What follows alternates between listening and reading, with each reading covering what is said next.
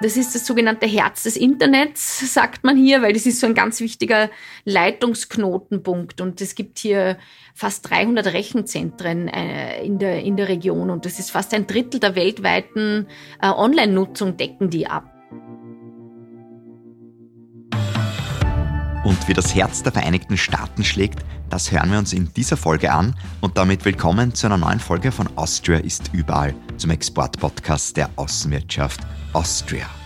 Zum bereits dritten Mal geht es für uns in die Vereinigten Staaten von Amerika, zum ersten Mal in die Hauptstadt nach Washington, denn dort lebt und arbeitet die Wirtschaftsdelegierte und USA-Expertin Irene Lack-Hagen-Eder. Und mit ihr spreche ich in dieser Folge nicht nur über Washington und die Ostküste, sondern wir reden auch darüber, warum man eigentlich im Kindergarten schon einen Consultant brauchen kann und auch was Joe Biden mit vielen anderen Amerikanerinnen und Amerikanern gemeinsam hat. Und ein Hallo nur nach Washington, DC. Hallo Irene. Hallo Christoph. Und bevor wir loslegen, Irene, habe ich noch einen kurzen Blick hinter die Fahne von den Vereinigten Staaten geworfen.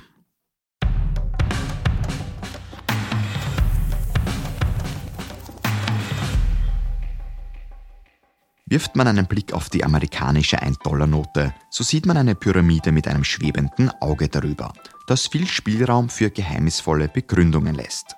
Unspektakulärer betrachtet steht dieses Symbol wohl für Stärke, Beständigkeit und Dreifaltigkeit.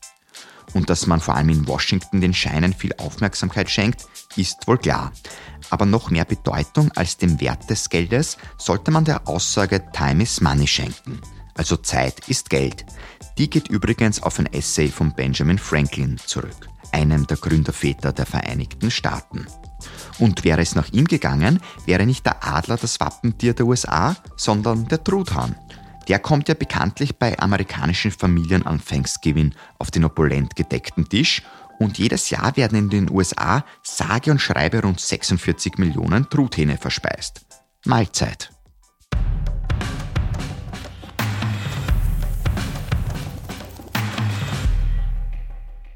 Liebe Irene, Amerika ist ja meiner Meinung nach immer eine Reise wert. Wir waren jetzt auch im Podcast schon zweimal in Amerika. Du bist heute sozusagen das dritte Mal. Vor etwa einem Jahr war ich noch bei Volker Ammann an der Westküste. Da haben wir uns Kalifornien und das Silicon Valley ein bisschen angesehen oder genauer angesehen. In dieser Folge geht es ja bei uns um die Ostküste und auch um den ja, Bereich Washington, also dort, wo du lebst und arbeitest. Und jetzt war im Februar die Super Bowl und ich bin ein großer Football-Fan, auch muss ich an der Stelle sagen. Und das ist ja das größte Sportereignis der Welt. Aber es ist ja nicht nur ein Sportereignis, da steckt auch viel Business, viel Wirtschaft schon mittlerweile dahinter. Also die größten Werbeeinschaltungen finden dort statt. Eine Rihanna tritt auf, also wirklich ein Mega-Event.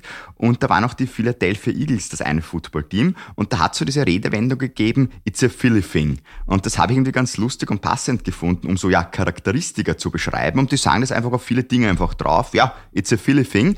Und jetzt würde ich dich fragen in Washington, was wäre denn das Washington thing, würdest du sagen? ja, lustige Frage. Also ich würde sagen, Washington ist definitiv davon geprägt, dass es einfach der Sitz der, der US-Regierung ist. Also Washington ist die politische Hauptstadt und ist das Machtzentrum halt von diesem riesigen Land. Und, und an der Tatsache hängt dann wiederum sehr viel. Also es ist einerseits der riesige Apparat der US-Verwaltung sitzt in, in Washington, die großen Ministerien, die heißen ja hier Departments. Das ist auch ganz, ganz ungewohnt am Anfang. Also Department of Defense und State Department und Department of Commerce zum Beispiel. Aber dann neben den Ministerien gibt es auch noch ganz viel Government Agencies. Das sind so Behörden, die die Aufgaben der Verwaltung übernehmen. Und insgesamt gibt es da einfach wahnsinnig äh, viele Leute in diesem ganzen Apparat, die da beschäftigt sind. Und an dieser Tatsache hängt dann auch wieder sehr viel, weil wo die Regierung ist, sind natürlich auch die Lobbying-Unternehmen. Es gibt wahnsinnig viele, auch große Anwaltskanzleien, die alle hier in Washington sitzen. Dann gibt es die Thinktanks, sehr, sehr viele Verbände, Interessensvertretungen auch zum Beispiel die ganzen Botschaften. Es hat ja quasi, wenn ein Land, wo eine Botschaft hat, dann natürlich in Washington. Es gibt ungefähr 170 Botschaften hier im, in Washington. Die sind meistens auch sehr, sehr groß natürlich. Angeblich hat die Botschaft von Großbritannien über 400 Mitarbeiter hier. Wow. Also es ist ja, ja fast schon wie ein eigenes Ministerium in dem einen oder anderen Land. Also das ist so der, der eine dominierende Faktor. Ähm, was man aber auch wissen muss, in Washington gibt es sehr viel Kultur. Also es gibt ja die berühmten Smithsonians, die sind, glaube ich, recht bekannt. Eine große Zahl von, von sehr berühmten und sehr, sehr guten Museen, die überraschenderweise kostenlos sind. Es ist ja nicht viel kostenlos hier in Amerika, also umso überraschender. Ja, was vielleicht auch noch typisch Washington ist, ist es die grünste Stadt der USA. Das ist oft gar nicht so bekannt. Und hier wird auch natürlich sehr, sehr viel gearbeitet, aber insgesamt finde ich, wirkt die Stadt viel ruhiger und weniger busy als zum Beispiel New York.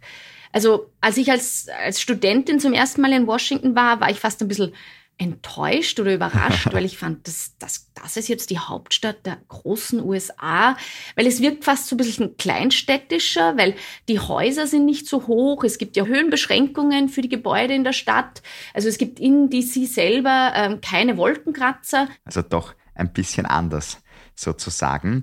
Ja. Würdest du auch sagen, lebst du oder leben die Menschen in Washington auch oft dann in so einer Art Expat-Bubble, also wo man sehr stark unter sich dann weilt, wo sich gar nicht so sehr vermischt, das Ganze, weil eben eh jedes Land mehr oder weniger so seinen Bereich hat oder vielleicht sein Gebäude? Ja, also die Stadt ist wahnsinnig international. Also es ist sicherlich innerhalb der USA eine Art Bubble, sagt man, weil es eben eine untypische Bevölkerung hat, jetzt im Vergleich zu anderen US-Städten.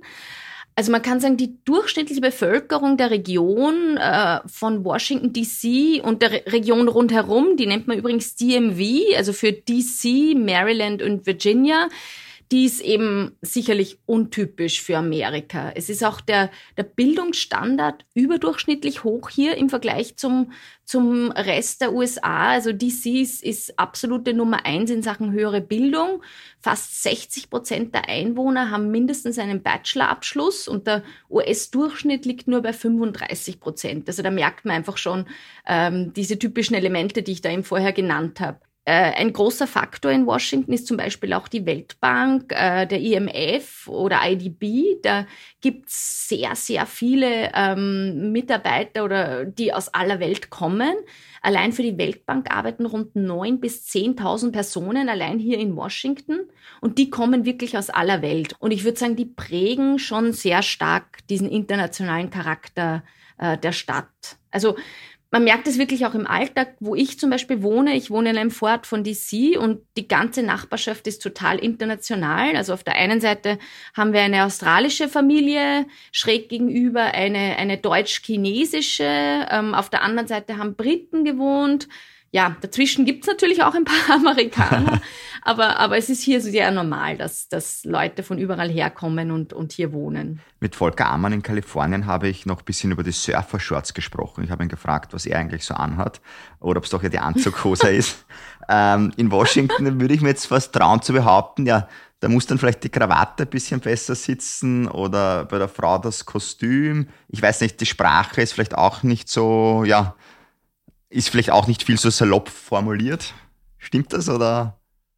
Ja, also, also Surfershorts ist sicher weniger ausgeprägt als, als in Kalifornien, aber generell sind die Amerikaner relativ relaxed und relativ entspannt. Also je nach Anlass. Also wenn man nicht gerade zu einem Business-Meeting geht, wo man dann schon ähm, Anzug und Krawatte anhat, haben die Amerikaner also sehr gerne Sport- oder Funktionskleidung an, muss man ehrlich sagen. Aber grundsätzlich, ja, muss ich sagen, ich tue mir immer ein bisschen schwer bei den Verallgemeinerungen, weil es gibt jetzt natürlich nicht nur die eine oder den einen typischen Amerikaner oder Amerikanerin. Ähm, es gibt sicherlich ein paar Eigenschaften, wo man sagt, das ist jetzt eher typisch amerikanisch und die Eigenschaften sind US-weit sicher gleich. Also das ist zum Beispiel diese, diese Freundlichkeit und Offenheit, die ja ist sehr, sehr typisch. Also das ist mir zum Beispiel nach meiner Ankunft in Washington sehr stark aufgefallen im Supermarkt. Das ist immer das beste Beispiel, weil das ist ja in Wien, wie man weiß, da, ja, wenn man da in der Schlange steht, da werden die Leute schnell ungeduldig und grantig, da wird gemeckert und geschimpft. Aber auch auf den Philippinen ein Thema bei uns, weil da hat es auch geheißen, aber im Supermarkt, da sind die Menschen einfach freundlicher. Absolut. Ja, also hier wirklich die Leute sind sehr höflich, sind sehr freundlich. Man begrüßt sich immer, man fragt immer, how are you? Auch wenn es einem vielleicht gar nicht wirklich interessiert, wie es dem anderen geht, aber man fragt zumindest und lächelt. Ja, was, was mir auch sehr stark aufgefallen hier ist diese, ich nenne das immer Appreciation-Kultur. Also die Leute eben, es hängt mit dieser Freundlichkeit und Höflichkeit zusammen. Also wenn man jetzt zum Beispiel Meetings hat, Business-Meetings, am Anfang ist immer erst einmal Begrüßung und sehr ausführlich bedanken sich die Leute dann erstmal bei allen fürs Kommen, für den Effort, für die gute Arbeit, fürs alles Mögliche, was einem halt einfällt am Anfang und dann am Ende das Ganze noch einmal. Das war für mich ein bisschen ungewohnt. Ich habe mich da jetzt sehr eingewöhnt und mache das jetzt auch. Also, ähm, aber das war mir als Österreicherin jetzt ein bisschen äh, ungewohnt. Ich will jetzt damit nicht sagen, dass wir unhöflich sind in Österreich, aber ich glaube, diese Eigenschaft ist hier definitiv ähm, stärker ausgeprägt jetzt als in Österreich, würde ich sagen. Ist es auch so ein bisschen, man muss die gleiche Sprache sprechen? Ja, na, nona nicht, Englisch halt, aber trotzdem auch die Sprache im übertragenen Sinne, diese ja. diese Art bisschen, die dahinter steckt. Ja, weil du Sprache erwähnst, das finde ich zum Beispiel auch immer interessant. Da muss man sich auch am Anfang dran gewöhnen. Ähm, man spricht ja hier Englisch. Die meisten Leute können Englisch und denken sich, ja, kein Problem, ich kann ja Englisch. Äh, und dann aber gerade in, in dem Zusammenhang, wo ich äh, arbeite, ist mir dann oft aufgefallen, dass hier schon ein sehr spezielles Vokabular dann auch vorkommt, so ein gewisser Policy Speak nenne ich es immer oder Washington Speak das hier im Arbeitsumfeld dann oft verwendet wird. Also da gibt es zum Beispiel Begriffe, ich weiß jetzt nicht, ähm, ich will jetzt die Österreicher nicht unterschätzen, aber zum Beispiel The Hill wäre ein Beispiel. Äh, gemeint ist damit der, der Capitol Hill, also das ist ein Synonym für den Sitz des US-Kongresses und das wird oft in so Besprechungen verwendet oder oft kommt auch vor der Begriff GOP, GOP steht für die, die Grand Old Party, also gemeint sind die, die Republikaner. Oder auch ein interessanter Begriff sind die Staffers. Das kommt sehr oft vor im Washington Speak. Gemeint sind da meistens die Mitarbeiter von den Abgeordneten im Kongress, die in der Arbeit, gerade eben bei den Lobbyisten oder so, eine sehr wichtige Rolle spielen, äh, wenn man eben an Senatoren oder Congressmen rankommen will und irgendwelche Informationen haben will. Oder ein, ein super spannender Begriff, auch die sogenannten K-Street Lawyers oder, oder überhaupt die K-Street. Das ist eine Straße, die durch Downtown DC führt, nahe dem Weißen Haus und dem Kapitol vorbei. Und es ist so ein Synonym geworden für Washingtons Lobbyindustrie, weil dort sind ganz viele Lobbyisten, Anwaltskanzleien, Interessensvertretungen, die dort alle ihren Sitz haben. Und das hat sich ja jetzt äh, als, als Begriff äh, etabliert. Oder auch noch als, als letztes Beispiel, zum Beispiel The Feds, sagt man auch oft, I work for the Feds, wenn man eben in einem Ministerium arbeitet. Ja, also da gibt's ganz, ganz viele solche Begriffe, die ich ganz spannend finde. Braucht man so sein eigenes Vokabelheft einmal, dass man da reinkommt. Ja, lustig vielleicht auch noch so als, als letzten Punkt.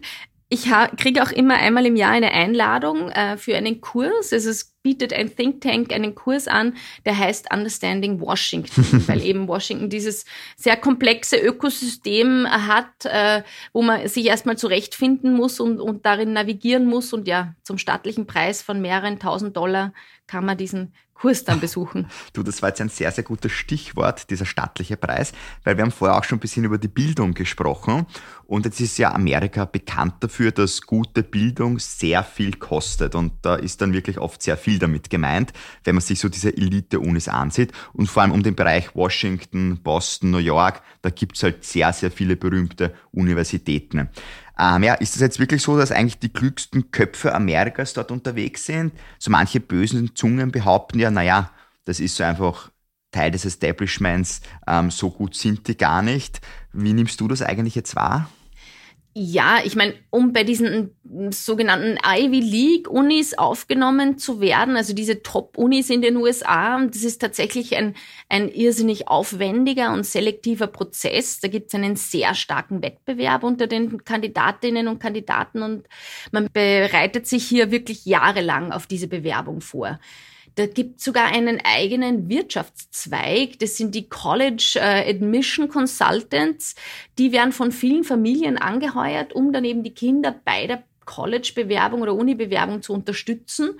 Und ich habe mal gesehen, manche von diesen Consultants, die starten sogar schon im Kindergarten, dich als Familie Wahnsinn. oder zu, ja, zu begleiten, weil in diesen Bewerbungen geht es ja nicht nur um die streng akademische Leistung, also um die natürlich auch, aber es geht auch zum Beispiel um die außerschulischen Aktivitäten, die die Kinder machen sollen. Soziales Engagement ist auch zum Beispiel sehr wichtig.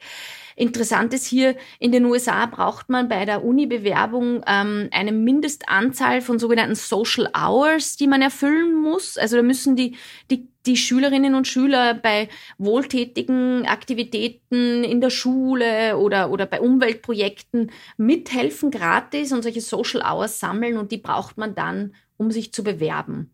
Also allein die Tatsache, dass es diese College Admission Consultants gibt, äh, zeigt, natürlich, dass das nötige Kleingeld da hilft, wenn man sich das leisten kann. Und das haben natürlich Kinder aus bildungsferneren und ärmeren Schichten natürlich diese Unterstützung haben sie nicht und die haben es natürlich dann schon äh, schwerer, das muss man schon sagen. Und ja, wenn man es dann endlich an die Uni geschafft hat, dann wird es natürlich erst richtig teuer. Das, das ist ja, ist ja bekannt. Ähm, aber wichtig ist vielleicht auch, weil du Establishment angesprochen hast. Ich meine, äh, viele amerikanischen Familien zahlen da eben in der Uni nicht nur für die Bildung, die man eben an diesen Top-Universitäten oder an, an, an anderen auch guten Universitäten kriegt, sondern da wird schon auch sehr viel fürs Netzwerk bezahlt. Also der Netzwerkgedanke, dieser äh, Alumni-Gedanke, der ist ja hier wahnsinnig ausgeprägt. Es wird jetzt ein bisschen mehr auch in Europa, aber, aber da ist sicherlich, das kommt sicher aus den USA und, und ja, also kurz gesagt, den Amerikanern ist es tatsächlich sehr, sehr wichtig, zu welcher Uni man geht und, und wo die Kinder hingehen, ja.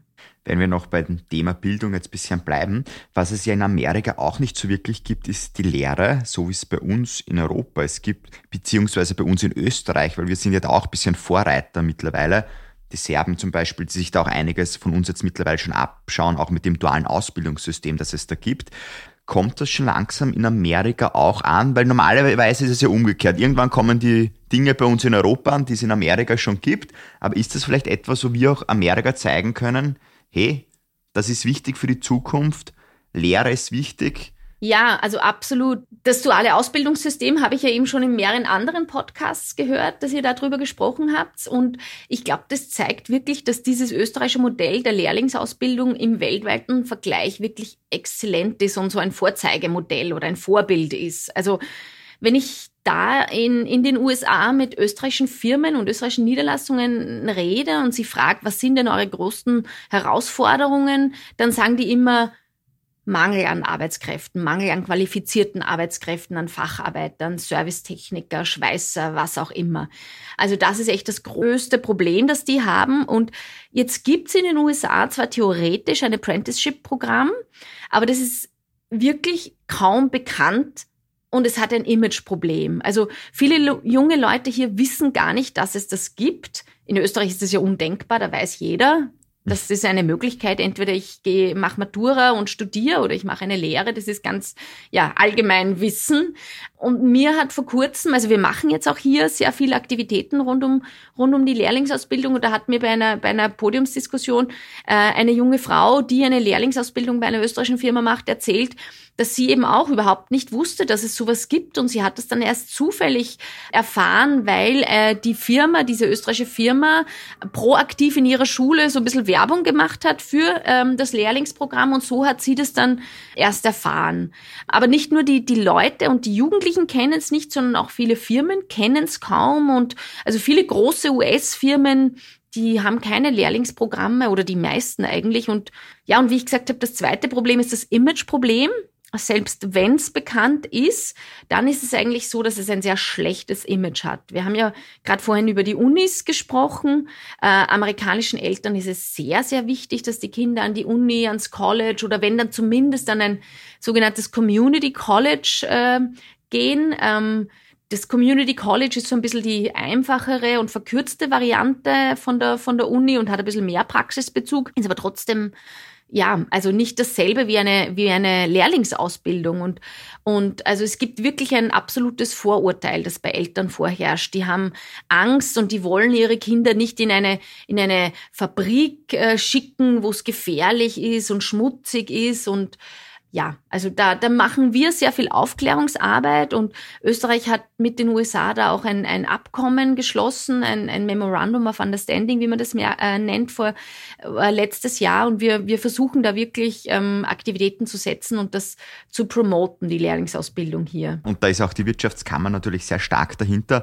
Und wer auch ein bisschen reinblicken möchte, Road to Success gibt's auf YouTube. Eine total coole Serie, wo quasi Lehrlinge begleitet worden sind am Weg zu den World Skills Skills, also quasi den Lehrlingswettbewerb schlechthin. Und da bekommt man so Einblicke eigentlich, wie spannend Lehre sein kann, ja, und was für eine Perfektion man da eigentlich erreichen kann. Also wirklich sehr, sehr spannend. Ich möchte mit dir, Rene, jetzt einen kurzen Sprung machen, so ja 50, 60 Jahre später nach der Lehre oder ja, sagen wir 40, 50 Jahre später so alt bin ich jetzt natürlich nicht, aber ich war im November in den Vereinigten Staaten selber auf Urlaub. In Florida war ich unterwegs und da war ich auf einem Football-Match. Da kann ich mich noch erinnern, da hat mir, ja, dem habe ich mir dann einen Burger bestellt in der Halbzeitpause und den habe ich dann von einem Mann bekommen, der war so, ja, sicher über 70 Jahre alt. Und das war aber nicht unbedingt ein Einzelfall dort. Und da habe ich mir schon gedacht, gut, das wird es bei uns eigentlich gar nicht geben. Bei uns gibt es ja ein Pensionsalter, aber dort gibt es doch auch viele ältere Menschen, ältere Männer, ältere Frauen, die wirklich noch was tun. Ähm, ja, wie ist das eigentlich dort? Ist das etwas, was akzeptiert ist gesellschaftlich, dass man sagt, ja, American Way, ich muss auch im hohen Alter noch arbeiten, die Pension gibt es vielleicht nicht mehr so? Ja, klar.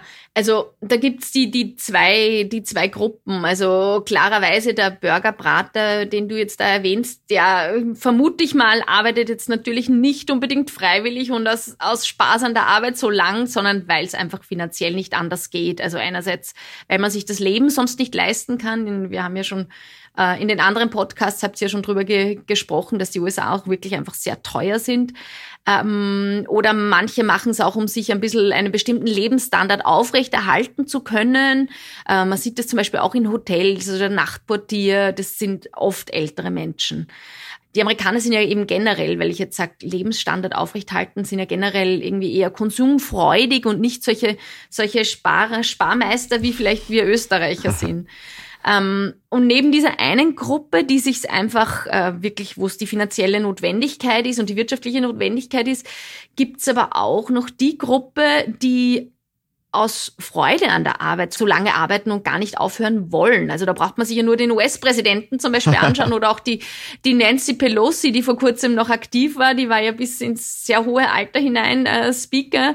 Bei Anwälten sehe ich das auch ganz oft. Selbstständige Anwälte oder auch Anwälte in Anwaltskanzleien, die arbeiten oft auch wirklich äh, lang, aber einfach, weil es ihnen Freude macht, weil sie es gerne machen. Also da muss man wirklich zwischen diesen beiden Gruppen äh, unterscheiden. Und ja, es ist nicht unüblich hier, muss man einfach sagen. Also in Österreich wäre das unüblicher, aber hier ist es eigentlich ganz normal, ja. Der Anwalt, die Anwältin muss in Amerika sicher nicht wegen dem Geld machen, glaube ich. Weil du den US-Präsidenten noch kurz angesprochen hast, Joe Biden, der fährt ja auch einen sehr harten America First-Kurs, muss man sagen. Am Anfang hat man ja so gedacht, ja, Donald Trump, das war extrem, aber auch im letzten Podcast bisschen schon drüber gesprochen, ja, ja, dieser Kurs wird bleiben und er bleibt ja auch tatsächlich, muss man sagen.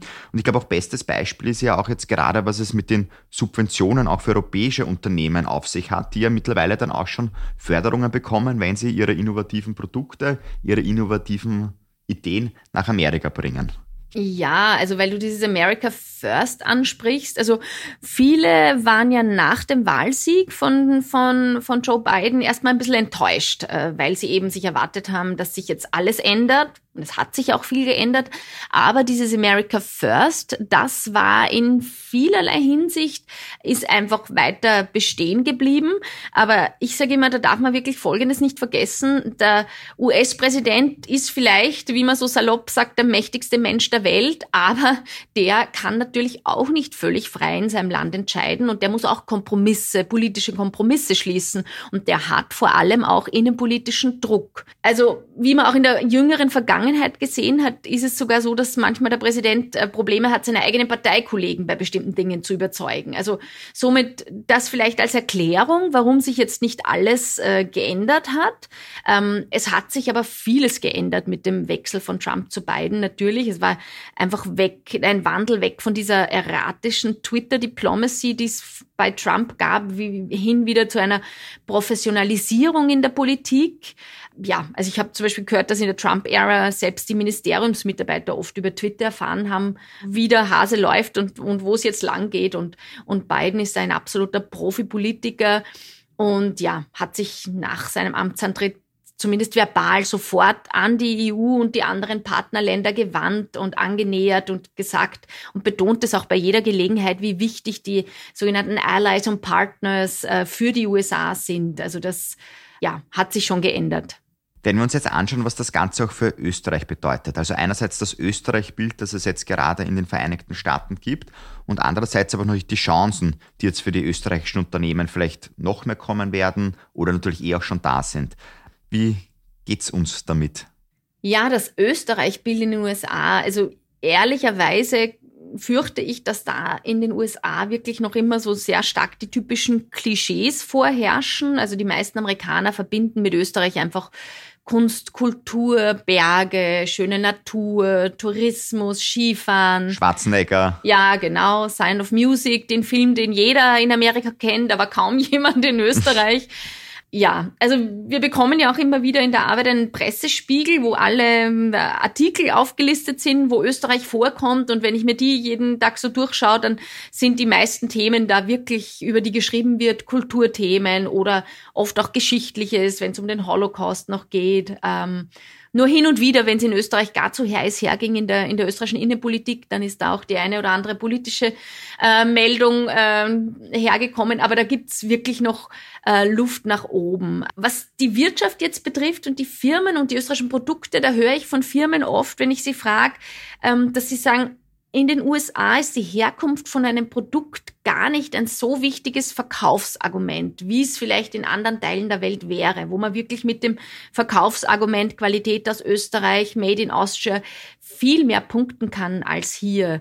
Also hier ist mir wichtig, ob man sein Produkt und sein Unternehmen gut vermarkten kann, diese Promotion, die Amerikaner, die sind ja Meister des Marketings, das ist wichtig. Also das heißt, es zählt, dass man sein Produkt gut, nicht zu kompliziert, kompakt vorstellen kann, dass man die Rentabilität, also die finanziellen Vorzüge des Produkts schnell und einfach erklären kann und wichtig auch, dass man gute Referenzen hat. Und diese Referenzen sollten am besten sogar schon aus den USA kommen. Und dann ist es eigentlich fast egal, woher ein Unternehmen ursprünglich kommt. Aber das Österreich-Bild in Amerika ist zum Glück trotzdem ein sehr positives. Man bekommt immer positives Feedback, wenn man sagt, man kommt aus Österreich und jeder erzählt einem dann gleich immer irgendeine Geschichte von irgendeinem Bezug, den man eben zum, zum Land hat. Also, ja.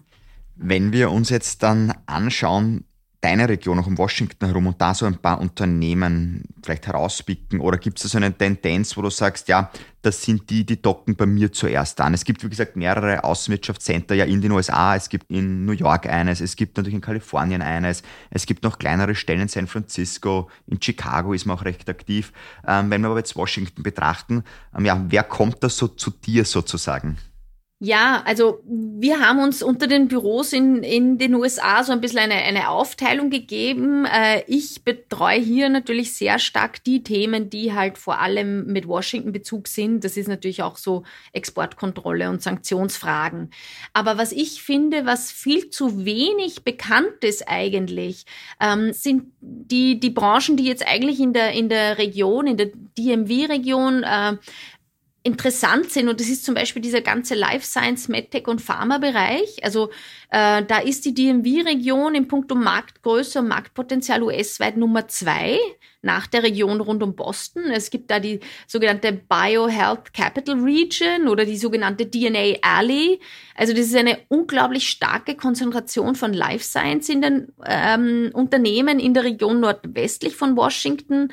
Da findet man einerseits die ganz großen wie AstraZeneca, GlaxoSmithKline, aber von den ganz großen bis hin zu wirklich vielen kleinen Startups oder die, die äh, durch die Covid-Impfungen ja bekannt gewordenen Novavax und auch einige innovative Unternehmen.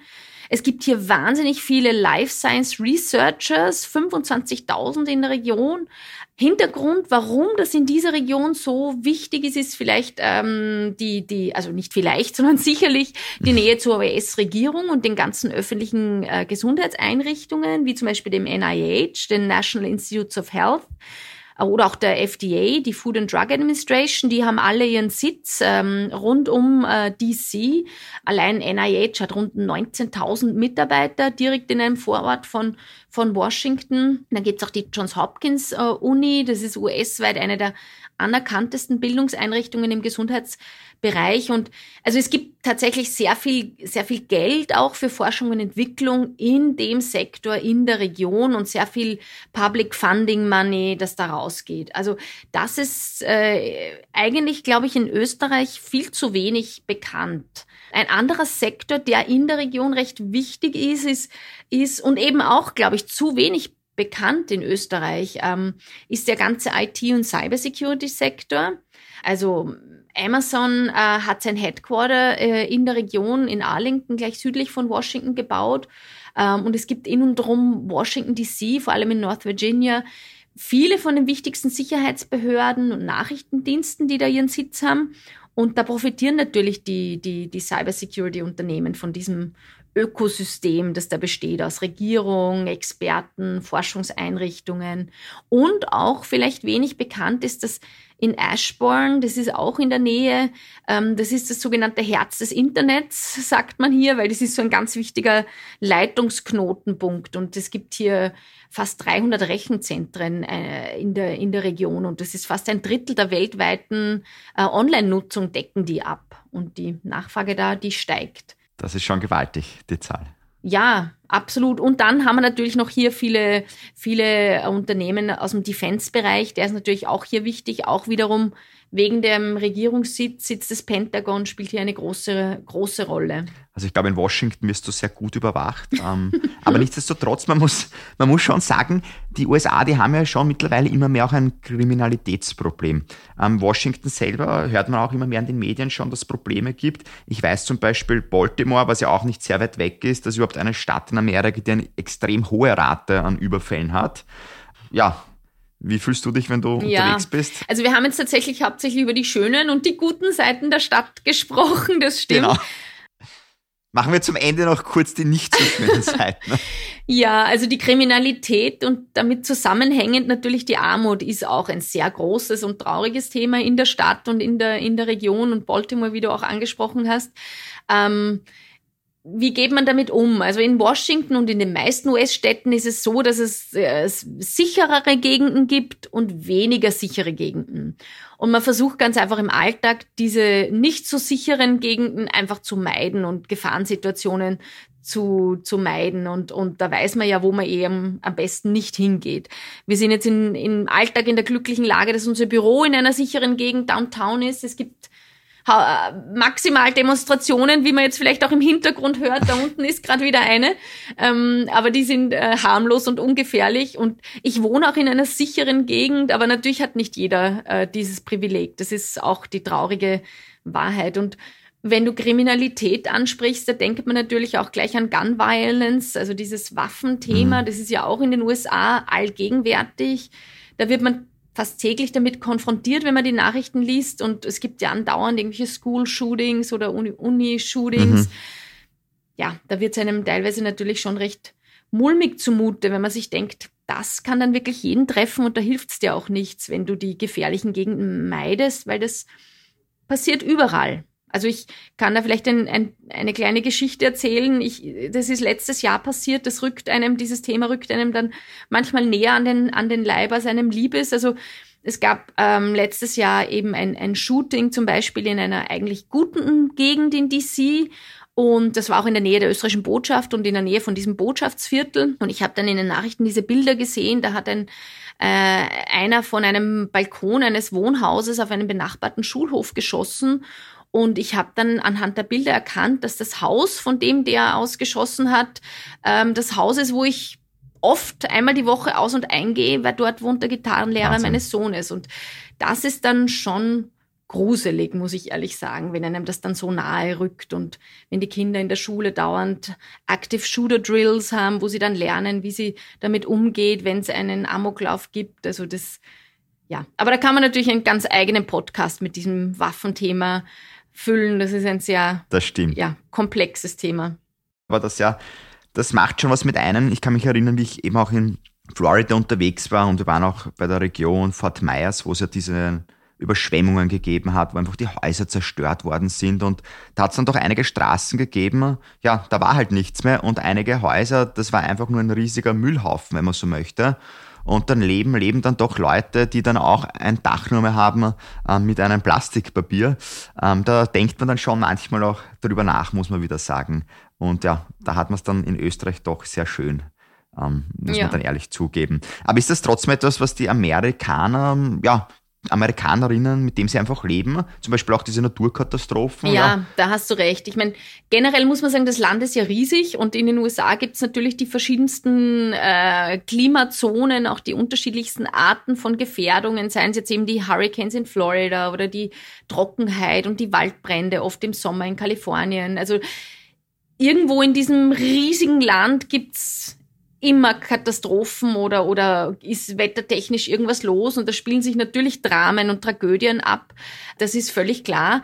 Aber ich denke schon, dass die Leute irgendwie gelernt haben, damit umzugehen. Und die Amerikaner sind keine Jammerer. Also die sind, die sind sehr, die rappeln sich äh, wieder auf. Ähm, und die Leute sind auch sehr gewöhnt, irgendwie auf sich selbst gestellt zu sein. Das öffentliche soziale Netz ist ja bekanntermaßen nicht so ausgeprägt, wie das jetzt in Europa ist. Und hier ist viel soziales Engagement privat organisiert. Die Rolle dieser sozialen Fürsorge übernimmt hier oft ähm, äh, nicht so sehr der Staat, sondern die privaten Organisationen, Hilfseinrichtungen.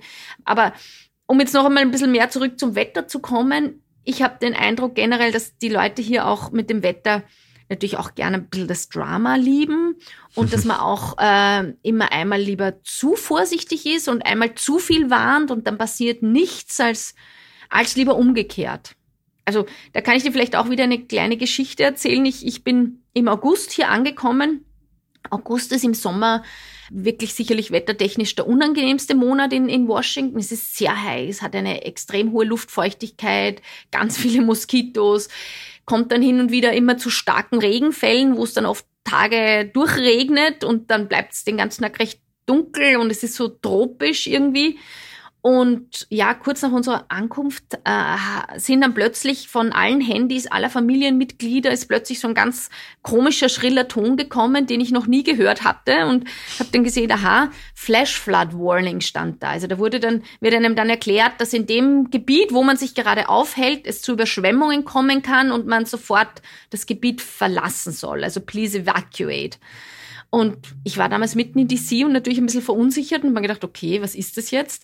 Und äh, ja, also inzwischen hatte ich das schon sehr oft und weiß, dass es meistens natürlich gar nichts ist. Also man warnt da lieber einmal zu viel als einmal zu wenig. So, so ist es. Und es gibt aber tatsächlich eben schon natürlich viele schlimme Stürme. Das kommt auch sehr, sehr rasch auf oft diese, diese Stürme, die sich dann sehr schnell, sehr schlimm äh, verschlimmern und, und meine Kinder, die hatten das auch schon in der Schule. Also die hatten schon einmal so eine Severe Weather Situation wegen einem Sturm und mussten sich dann äh, in Sicherheit bringen in einem geschützten Raum. Also ja, das passiert, aber die Leute gehen irgendwie damit um.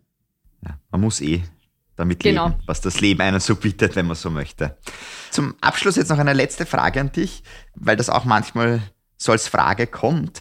Ähm, ja, was ist eigentlich leichter? Ist es leichter als Wirtschaftsdelegierte ja, in ein Land zu kommen wie in die Vereinigten Staaten, wo es sehr viel gibt, wo es eine tolle Infrastruktur gibt, wo es schon viele Kontakte zu Firmen gibt? Oder ist es eigentlich spannender oder ja, vielleicht sogar ein bisschen leichter, ein neues Land aufzubauen von der Pike auf? Du kennst ja beides. Ähm, so vielleicht ganz kurz, ja, was ist deines mehr gewesen? Ja, also ich würde sagen, es ist nicht leichter und nicht schwerer, es ist anders. Es ist definitiv anders. Ähm, ich war ja vor den USA immer in mittel- und osteuropäischen Ländern ähm, in der Nähe von Österreich und da war die Arbeit einfach ganz anders als jetzt hier in Washington, als in den USA. In diesen Ländern ist Österreich und die österreichische Wirtschaft ja sehr bekannt und hat eine große Bedeutung und ist auch gewichtig. Österreich ist ja in vielen von diesen Ländern einer der Top-Auslandsinvestoren. Das macht es einem natürlich viel leichter, jetzt zum Beispiel, wenn man hochrangige Termine bei Behörden braucht oder bei Unternehmen, weil jeder, jeder kennt uns das kann man sich vorstellen, das ist in den USA natürlich schwieriger. Also da, da, da muss man ein bisschen mehr um Termine kämpfen und, und äh, ein bisschen mehr Aufklärungsarbeit äh, leisten, wie ich da vorher über das Österreich-Bild ja auch schon er erzählt habe. Ja, wie du sagst, die geografische Größe ist natürlich auch ein großer Unterschied. Als ich beispielsweise in der Slowakei war, ja, da kann man schneller mal die österreichischen Niederlassungen im ganzen Land besuchen und kennt die meisten persönlich und trifft die äh, öfter mal. Auch das ist in Amerika natürlich deutlich schwieriger. Man muss sich da viel mehr bemühen und Stück für Stück und ein bisschen mühsamer sein, sein Netzwerk aufbauen und, und, und dass man dann eben die Leute persönlich kennt, dass man sich trifft, ist natürlich mühsamer, weil das ist meistens mit einem mehrstündigen Flug ver, verbunden. Also das, ja, hat alles seine, seine Vor- und Nachteile. Andererseits hier ist wiederum auch das sehr Spannende, dass natürlich alles, was hier in Washington passiert, immer sehr viel internationale Beachtung bekommt und, und viele Leute und viele Unternehmen interessieren sich natürlich dafür, was in den USA und was in Washington los ist. Das ist natürlich auch sehr schön. Also das gibt kein besser, schlechter, es gibt ein anders, würde ich jetzt irgendwie sagen. Das auf jeden Fall. Ja, liebe Rene, ich sage jetzt vielen Dank für das Gespräch, für die tollen Einblicke. Ja, wir haben es gehört, es gibt so viel von Amerika über Amerika zu erzählen.